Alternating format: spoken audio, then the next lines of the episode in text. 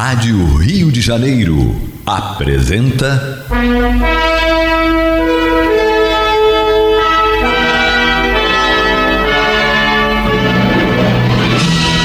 Caminho do Senhor.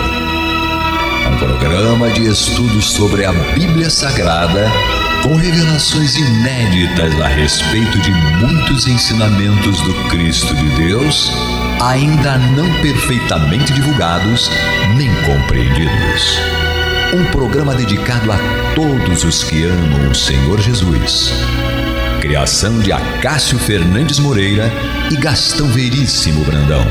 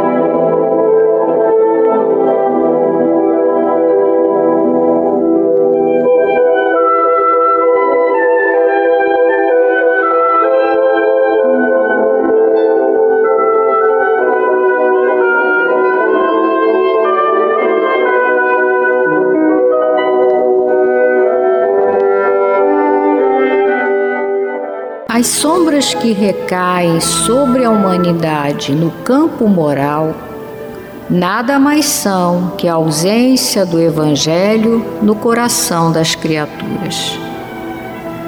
Daí a necessidade de uma vivência maior dentro dos padrões traçados por Jesus por parte daqueles que já se encontraram com o Mestre.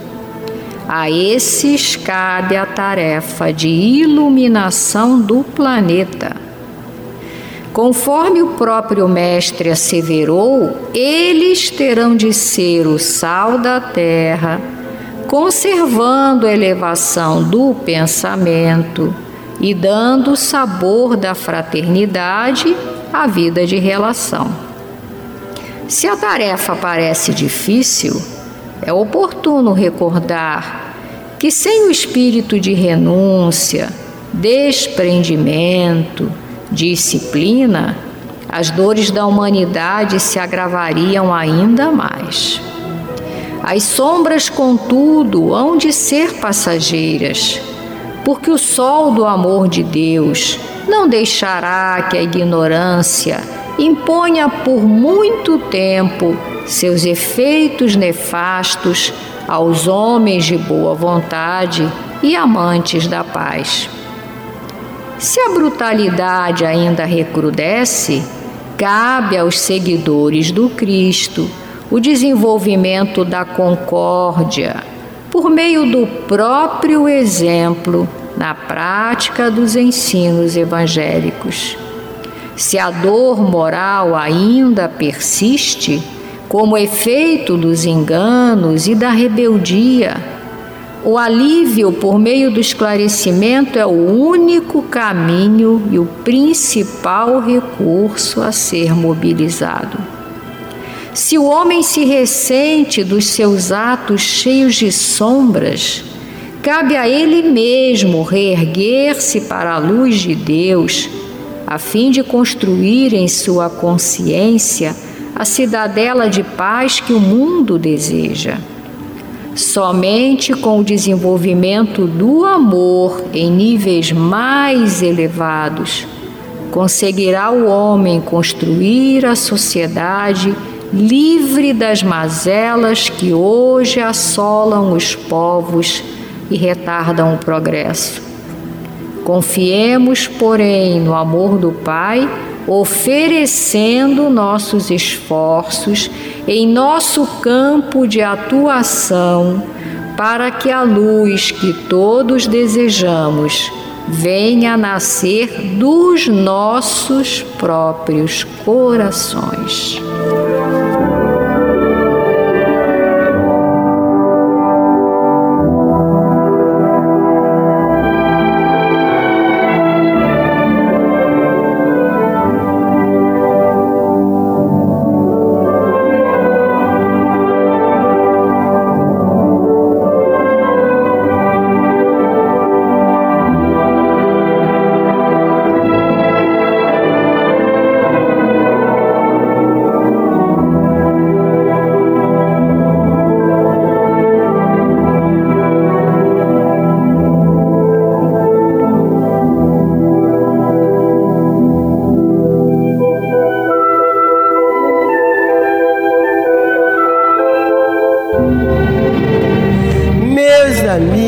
Meus irmãos, que a paz de Deus esteja em seus lares e em seus corações. Estamos aqui mais uma vez, o caminho do Senhor, entrando em seu lar, através dos microfones da Rádio Rio de Janeiro, a emissora da Fraternidade. E às quartas-feiras nós costumamos sempre começar a primeira, nossa prim primeira palavra é a leitura de uma página. A de hoje nós já lemos aqui Luz no Coração, do livro A Mensagem do Dia, de Sheila para você, uma psicografia do irmão Cleiton B. Levi. E a gente estava comentando, né? Geralmente a página que nós lemos no, no, na quarta-feira sempre é o segmento do que foi falado na terça. Impressionante. Ontem nós começamos o programa. Eu até disse que eu começo o programa sempre de olhos fechados. Quando eu me dirijo a vocês, eu fecho os olhos. Né? Quando entra a música que eu me dirijo a vocês, eu fecho os olhos e começo a falar com vocês, porque eu não sei a fisionomia de todos. Né? Então eu quero que todos recebam nosso carinho, nosso abraço e que se sintam, que sintam que nós estamos nos dirigindo a cada um especificamente. E eu falei, quando comecei, falei da necessidade de nós é, divulgarmos para quem sofre, para aqueles que nos procuram com problemas diversos, principalmente com problemas da alma, com dores da alma, que nós aconselhássemos a ouvir a Rádio Rio de Janeiro. Não falei programa Caminho do Senhor, falei Rádio Rio de Janeiro. Porque se você não sabe, meu irmão, minha irmã que está nos ouvindo agora, pela primeira vez, não sei, esta rádio fica no ar 24 horas por dia. Ela não trabalha, é igual nosso coração. Nosso coração não para, né? Mesmo assim, a Rádio Rio de Janeiro não tem descanso é direto, trabalhando com programas, uma programação sadia que qualquer, até um bebezinho no ventre da mãe pode ouvir, não vai lhe fazer mal nenhum. Então, quando alguém for ao seu encontro em busca de ajuda, converse, aconselhe, ore, mas quando a pessoa for embora, olha, eu tenho uma, um aconselhamento, uma orientação para te dar. Liga seu rádio na Rádio Rio de Janeiro 24 horas por dia, mesmo que você não esteja ouvindo. Você deixa ligado em determinado local da casa, em determinado é, compartimento da sua casa, porque a espiritualidade vai fazer o trabalho. E o que é que nós ontem falamos para vocês? um dos apelos que nós fizemos. Vamos ajudar. Vamos trabalhar com Jesus, é, evangelizando. Há uma necessidade muito grande. Olha a página de hoje da Sheila. Começa dizendo que as sombras que recaem sobre a humanidade no campo moral nada mais são que a ausência do Evangelho nos corações das criaturas. Daí a necessidade de uma vivência maior dentro dos padrões traçados por Jesus por parte daqueles que já se encontraram com o Mestre. E quem são esses que já se encontraram com o Mestre? É você, sou eu, é a Hermínia, é o Armando. Por quê? Porque nós já temos conhecimento do seu Evangelho. Então, ele já teve esse encontro conosco, já nos disse: está aí, o caminho é esse. Então, cabe a nós esta vivência maior deste Evangelho dentro dos padrões que ele traçou, não é do que as pessoas dizem, não é do que os pregadores dizem, mas dentro do que Jesus nos deixou. E se há algo que não deixa a menor dúvida dentro do Evangelho, que não tem como interpretar diferente, é este: um novo mandamento eu vos dou. Amai-vos uns aos outros, tanto quanto eu vos amei. Pode haver interpretação diferente para isso, minha irmã? Meu irmão, pode? Não. É claro que nós ainda não temos condição de amar, nos amarmos uns aos outros com o amor do Cristo. Mas como a gente ainda não tem, vamos procurar outra frase eu, de Jesus que eu acho que também não pode haver dúvida na sua aplicação. Tudo aquilo que quiserdes que os outros vos façam, fazei vós primeiro a eles, porque esta é a lei e os profetas. Quer dizer, eu não quero que, se eu quero que as pessoas, é claro que eu não vou querer que ninguém me faça coisa ruim. Eu só quero que as pessoas me façam coisas boas, é lógico, né?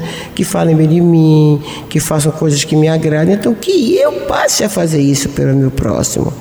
E este, esta é uma das maneiras de a gente vivenciar este Evangelho dentro dos padrões traçados por Jesus.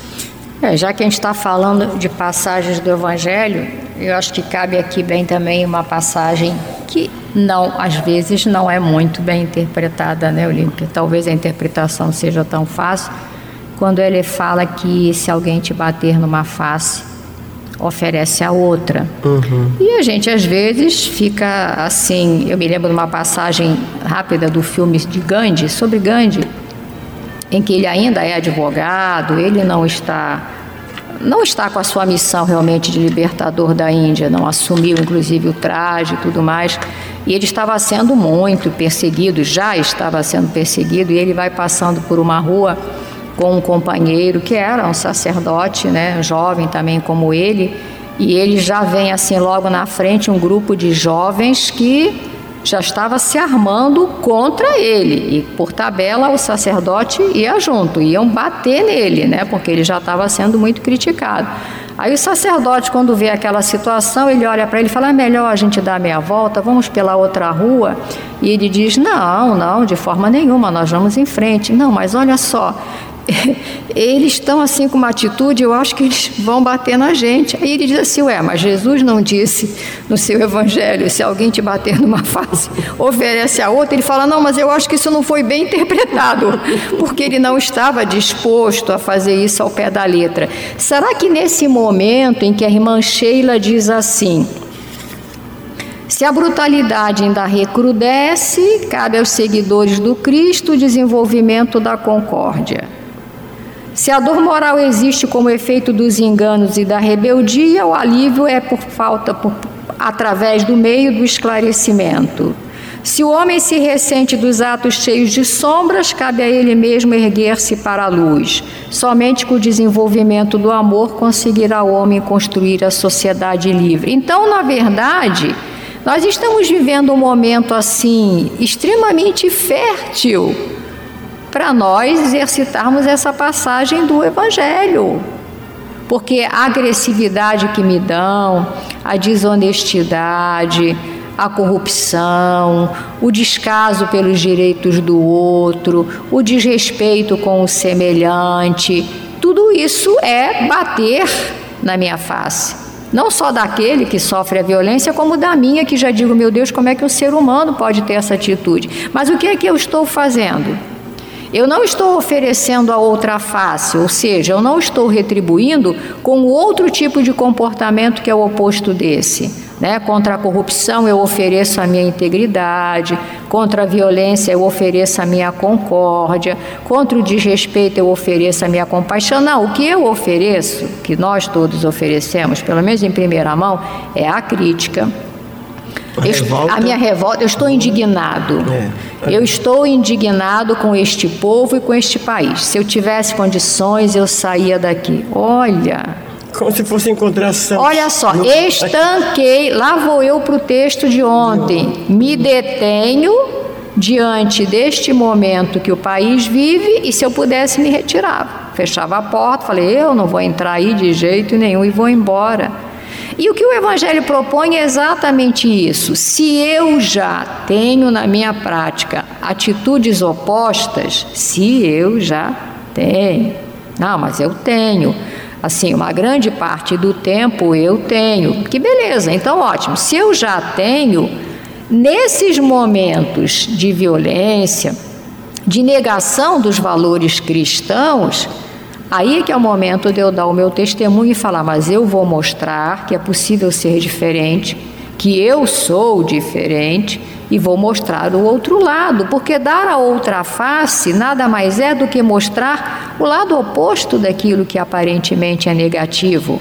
Aparentemente, porque se ele der a chance do outro de mostrar o positivo, ele acabou sendo positivo. A espiritualidade nos diz isso. Por trás de todo mal, brilha sempre a bênção de Deus. André Luiz fala isso ainda domingo, acho, domingo passado. Olímpia colocou isso no programa. O mal é um bem não compreendido. Então, que mais oportunidades nós, que nos dizemos cristãos, que temos uma razoável leitura do Evangelho, com uma pequena prática desse Evangelho, que melhores oportunidades nós queríamos? Gente, agora é a hora da gente testemunhar.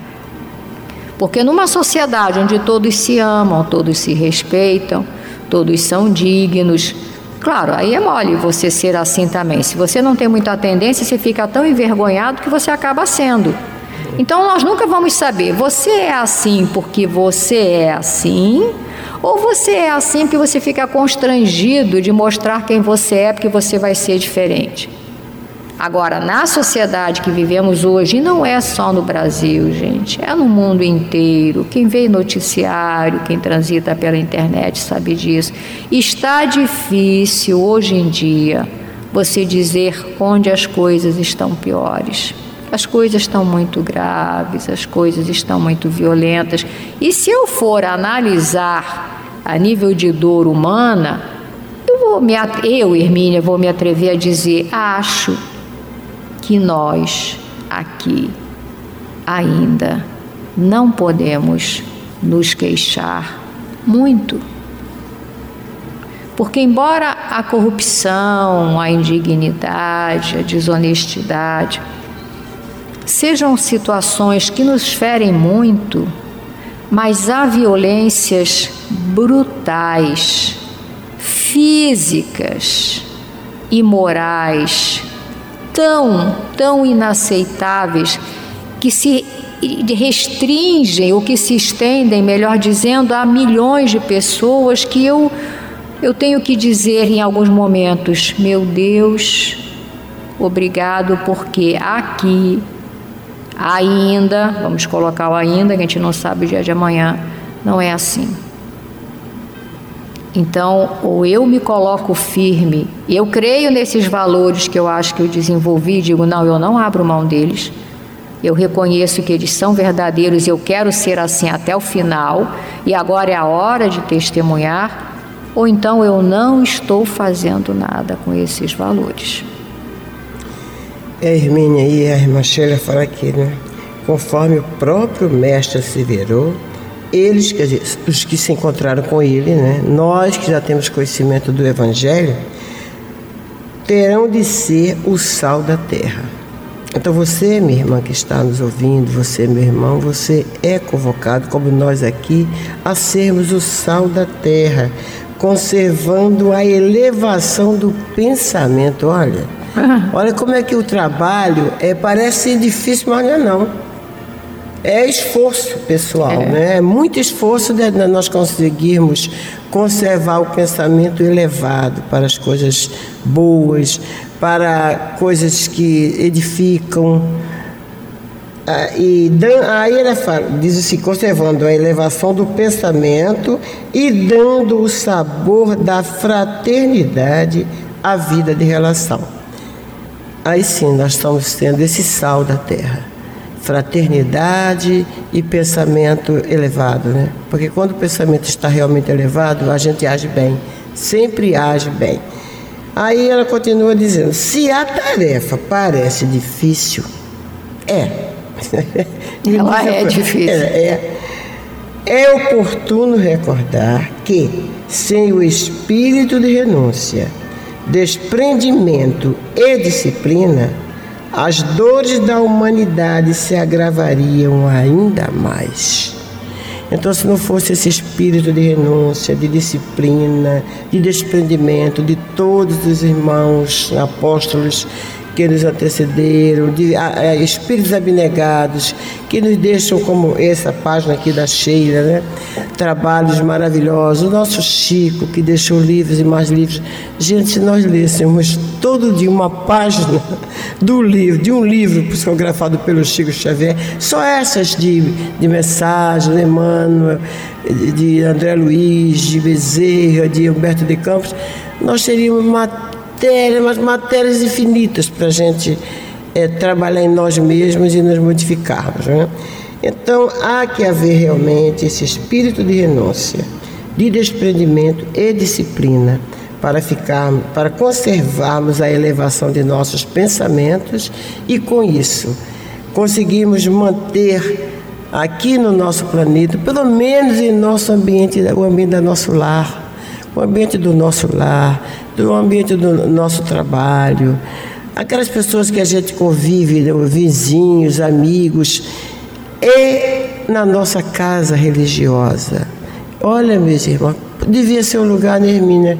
Automático, que devia né? ser automático. É uma coisa celestial. É, né? Se nós realmente fizéssemos o que a Sheila diz aqui, manter os pensamentos sempre elevados, sempre pensando melhor, querendo o melhor para todos, aí nós conseguiríamos manter este nível de fraternidade, esse padrão de fraternidade entre, entre todos. No entanto, não é assim que a gente acha, né? E conforme estávamos dizendo, parece mentira, mas até nas próprias casas religiosas, nas casas espíritas, existe desarmonia, desunião, um, é uns querendo ser melhores que outros, um querendo aparecer mais que outro. Meu Deus do céu, quando o, os padrões do Cristo são diferentes. Seria bom a gente relembrar aquela passagem agora dele lavando os pés dos discípulos. Se ajoelhou, e lavou os pés de cada um. Será que nós teríamos essa humildade? Não é nos ajoelhar para lavar os pés dos nossos companheiros de jornada, não. É a gente dar o outro lado. Se nós formos feridos, dar outra face. Levar em consideração a ofensa, não nos ficarmos, não ficarmos irritados, nem magoados, nem nos sentirmos injustiçados ou pensa, nossa, eu faço tanto pela casa, já fiz tanto, e olha que estou recebendo uhum. em troca. Como acontece isso? Então vamos pensar que todos nós somos pedrinhas importantes né? Na, no, na, no tabuleiro aí do, de, da casa que forma essa engrenagem da casa e por menorzinho que seja, ela está completando ali alguma coisa que falta. Então é importante, por menor que seja, você lá na casa que você frequenta, você é importante. Não importa o que os outros achem, faça seu trabalho com amor, com dedicação, pensando que está fazendo por você mesmo e para o Cristo para o Cristo e por você.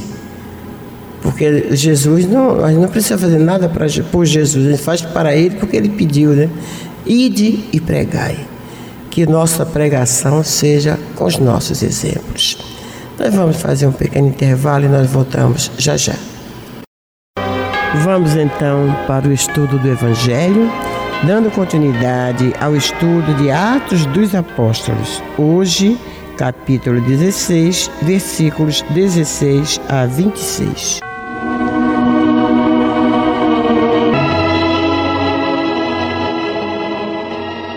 Aconteceu que, indo nós para o lugar de oração, nos saiu ao encontro uma jovem possessa de espírito adivinhador, a qual, adivinhando, dava grande lucro aos seus senhores.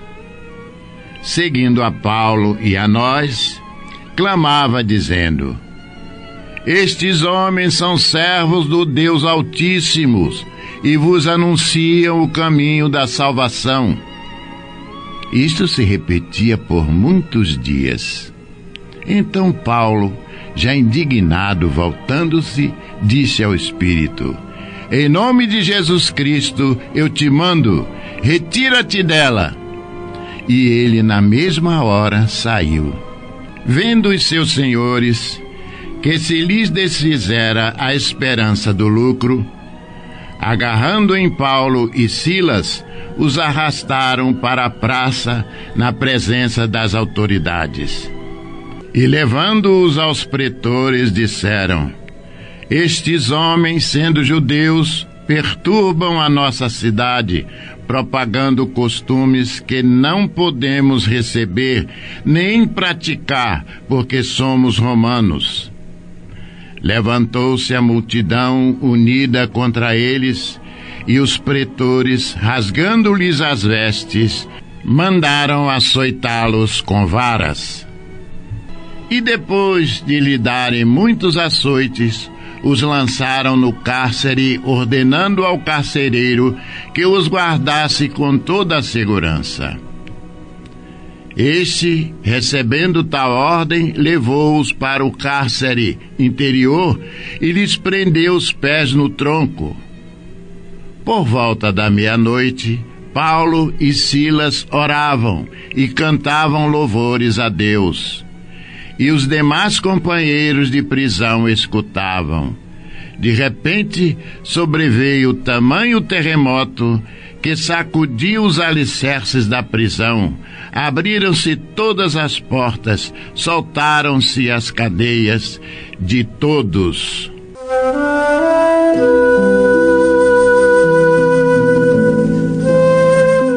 Bem, meus irmãos, antes de darmos continuidade ao estudo do capítulo 16, façamos aquele habitual retrospecto para melhor nos situarmos na sequência dos fatos. Vimos no último programa que, de passagem por Derbe e Listra, cidades da Licaônia, Paulo encontrou um discípulo chamado Timóteo, filho de uma judia crente, mas de pai grego. Dele davam bons testemunhos os irmãos daquela cidade. Quis Paulo que Timóteo fosse em sua companhia e por saber que iria passar por uma região onde os partidários da circuncisão eram numerosos, resolveu circuncidá-lo para evitar problemas maiores. Impedidos por um Espírito Santo de pregar a palavra na Ásia, pretendiam ir para a Bitínia. Mas, como um mensageiro de Jesus não permitiu, seguiram para Troade, onde à noite surgiu diante de Paulo a visão de um macedônio, rogando-lhe que fosse à sua cidade ajudá-lo. Depois desta visão, partiram para essa região, concluindo que Deus os havia chamado para ali pregarem o Evangelho. A certa altura do texto, Lucas passou a usar no seu relato o pronome pessoal na primeira pessoa do plural, dando a entender de forma velada que a partir daquele momento ele passou a fazer parte daquela caravana. Daí acharmos que por alguma razão Talvez por humildade, Lucas não quis falar de si mesmo em sua narrativa. Porém, Emanuel, em seu livro Paulo e Estevão, confirma a nossa suspeita, relatando que logo após a visão que Paulo tivera na cidade de Troade, na qual o macedônio lhe pedia ajuda, o ex-doutor entendeu que se tratava de uma ordem de Jesus com relação a novos encargos. Saindo à rua no dia seguinte, encontrou-se com Lucas, que estava de passagem por aquela cidade, embarcado como médico residente a bordo de grande embarcação ali ancorada. Depois de se abraçarem alegremente, Paulo, convicto da assistência do Mestre naquele instante, falou com segurança: Lucas, Estou certo de que Jesus nos envia os recursos necessários na tua pessoa. Precisamos transportar-nos à Macedônia, mas estamos sem dinheiro. Quanto a isso, não te preocupes, respondeu o médico com franqueza. Seremos companheiros de viagem. A palestra prosseguiu animada quando Lucas falou que estava só no mundo com a partida da genitora para a esfera espiritual. Então Paulo observou, dizendo: Ora, Lucas, se te encontras sem compromissos imediatos, por que não te dedicas inteiramente ao trabalho do Mestre Divino? A pergunta produziu certa emoção no médico, como se valesse por uma revelação. Queres cooperar conosco na evangelização da Macedônia? Insistiu o rabino, sentindo-se triunfante. Irei contigo, concluiu Lucas. E entre os quatro discípulos do Cristo houve grande júbilo. No programa de hoje, Lucas nos relata que em viagem para Samontrácia pararam alguns dias em Filipos. Nesta cidade, quando se dirigiam para o local de oração, encontraram-se com uma jovem que tinha um espírito adivinhador, a qual, com as suas adivinhações, dava muito lucros aos seus amos.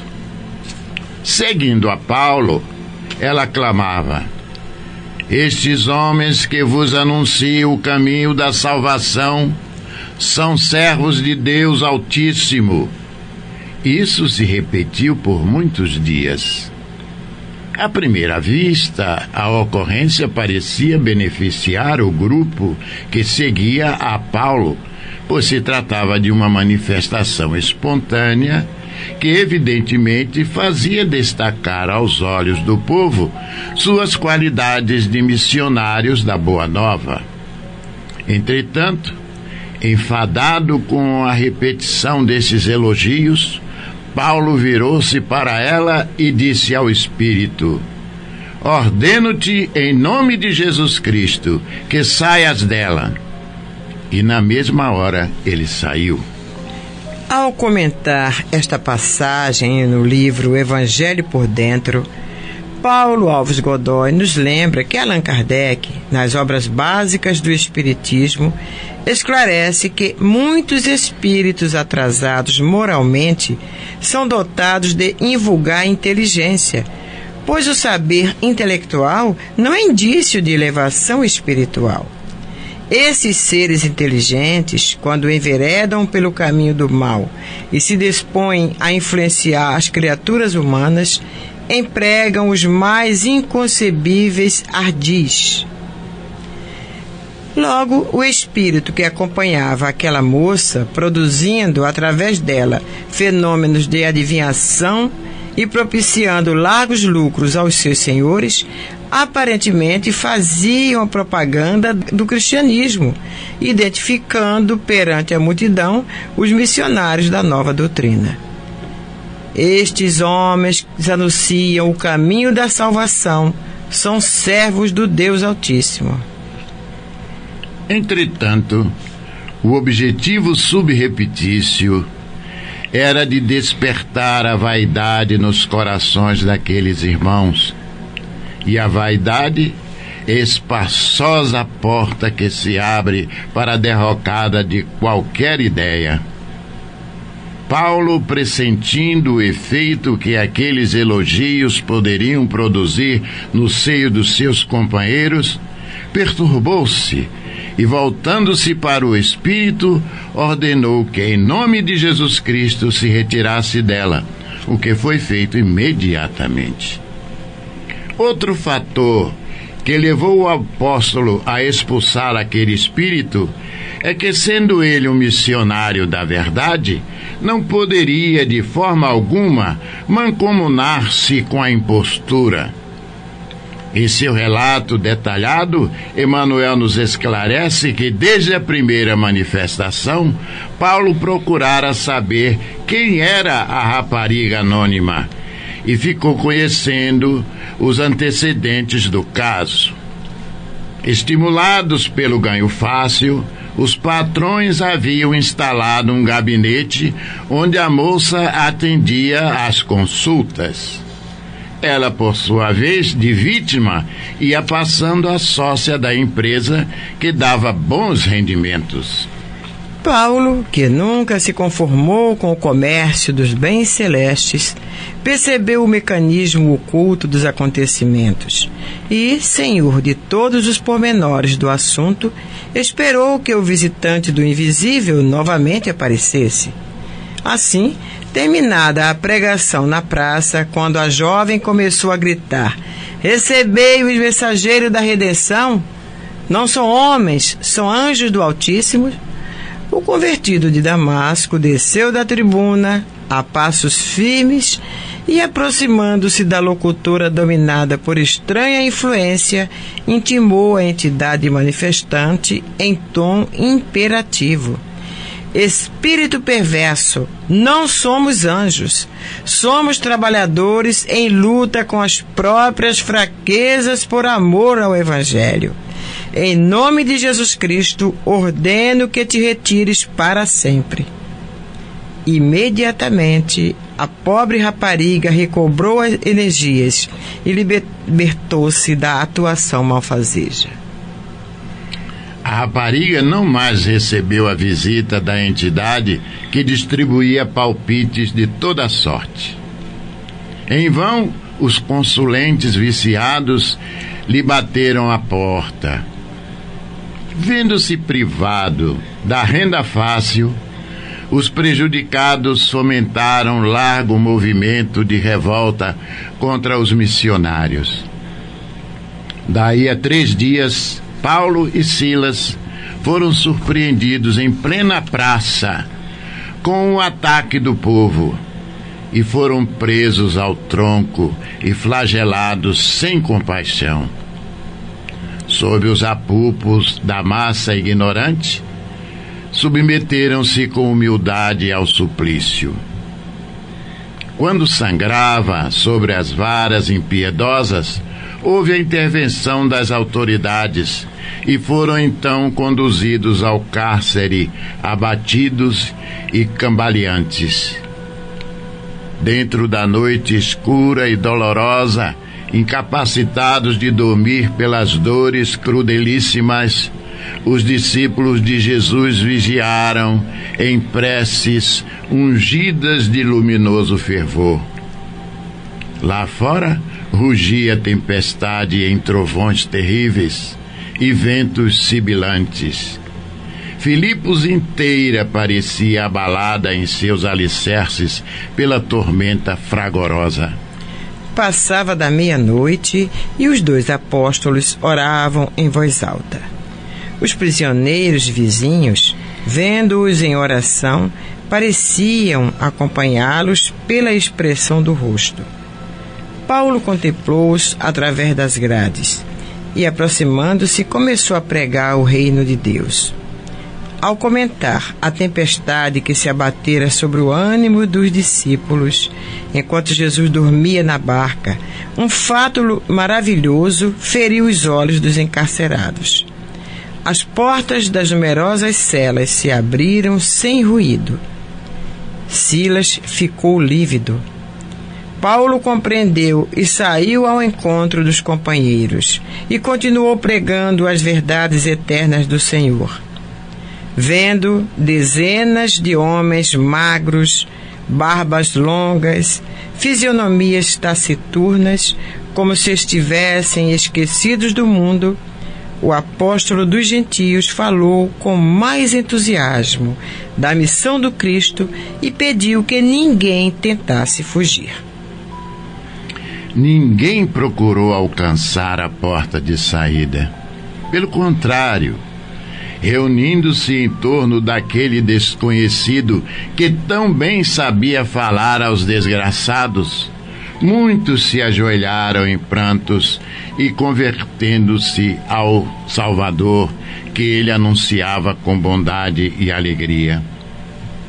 Ao amanhecer, a mainada a tormenta, levanta-se o carcereiro perturbado pelo vozerio singular Vendo as portas abertas, prevendo o que lhe sucederia, tentou matar-se.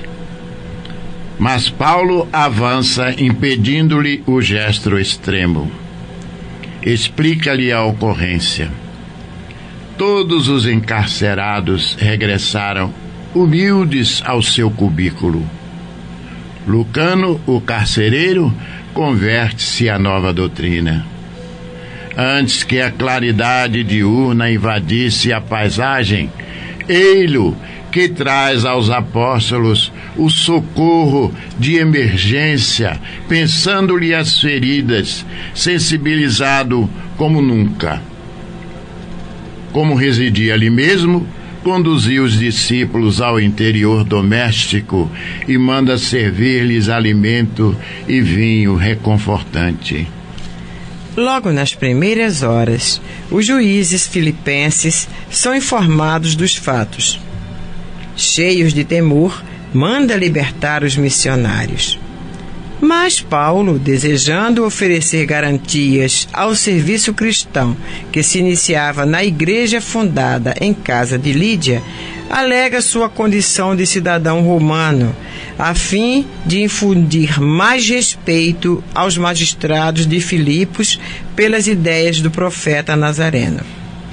Recusa a ordem de soltura para exigir a presença dos juízes que comparecem receosos.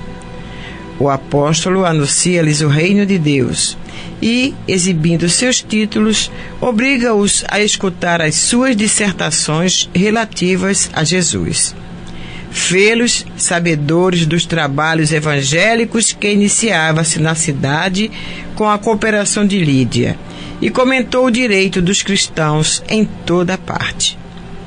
Os magistrados, depois de pedirem desculpas e garantirem a manutenção da paz para a igreja nascente, rogaram ao Paulo e Silas que se retirassem da cidade para evitar novos tumultos. Bem, meus irmãos, mas hoje ficamos por aqui, né? Daremos continuidade a este estudo no próximo programa.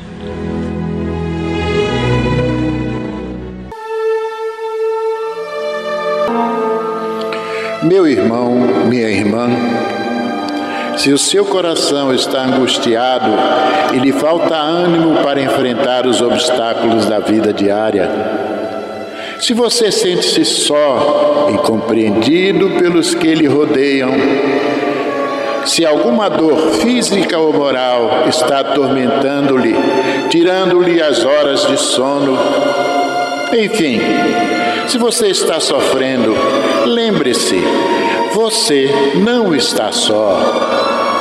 O Mestre da vida nos disse: Eis que eu estarei convosco todos os dias, até a consumação dos séculos.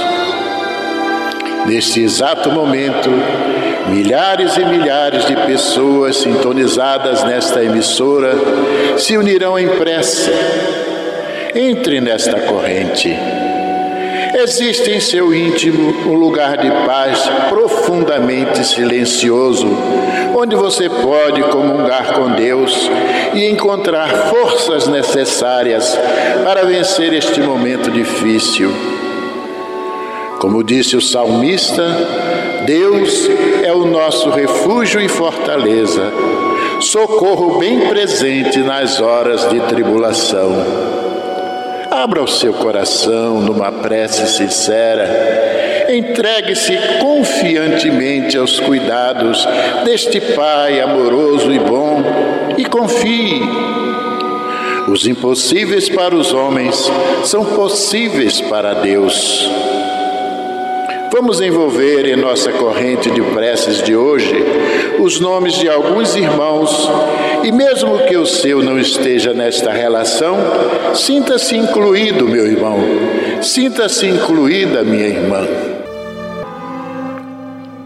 Marília Tex Andrade de Castro, Beatriz Tex Sodré Gomes, Ivan Tex Sodré Gomes, Ivan Lobo Fernandes, Eugênio Molinaro Lobo, Mário Molinaro, Francesco Molinaro, Maria Esperança Berardi, Mário Berardi, Fernando Luiz Berardi, Maria Aparecida de Jesus Berardi, Dalva Benzaquem, Maria do Carmo, Alfredo Augusto de Azevedo e família, Aloísio Santana de Souza, Maria Anita Martins, Arnaldo Bento de Araújo, Lívia de Carvalho Moreira, Marli Ramos Souto, Fernanda de Oliveira Brandão, Nancy Gouveia Bichara, Otília Barbosa. Vamos falar com Jesus.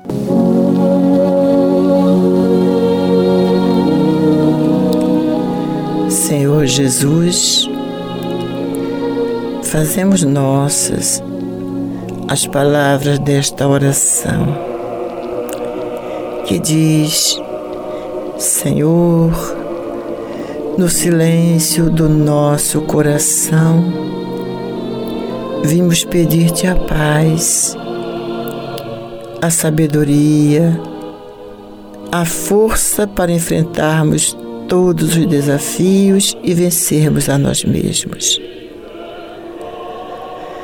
Queremos hoje olhar o mundo com os olhos cheios de amor. Queremos ser pacientes, compreensivos, tolerantes e prudentes. Queremos ver, além das aparências, os teus filhos, como tu mesmo os vês. E assim, Senhor, ver somente o bem em cada um deles. Fecha nossos ouvidos a toda calúnia. Guarda nossa língua de toda maldade que só de bênçãos se encham nossas almas. Que sejamos tão bons, tão alegres, que todos aqueles que se aproximarem de nós sintam a tua presença. Reveste-nos de tua beleza e que no decurso de cada dia nós possamos revelar-te a todos, a todos aqueles que de nós se aproximarem. Que assim seja, Jesus. Derrama sobre este planeta que está passando por uma fase tão difícil chuva de bênçãos, de bênçãos do teu amor, da tua paz, da tua misericórdia Olha pelos que estão nos leitos de hospitais, nas sarjetas, nas penitenciárias, nos asilos. Olha por cada uma dessas tuas ovelhas, Senhor. E se conosco, não só hoje, mas sempre. Que assim seja. Benção, Jesus. Finda-se este dia.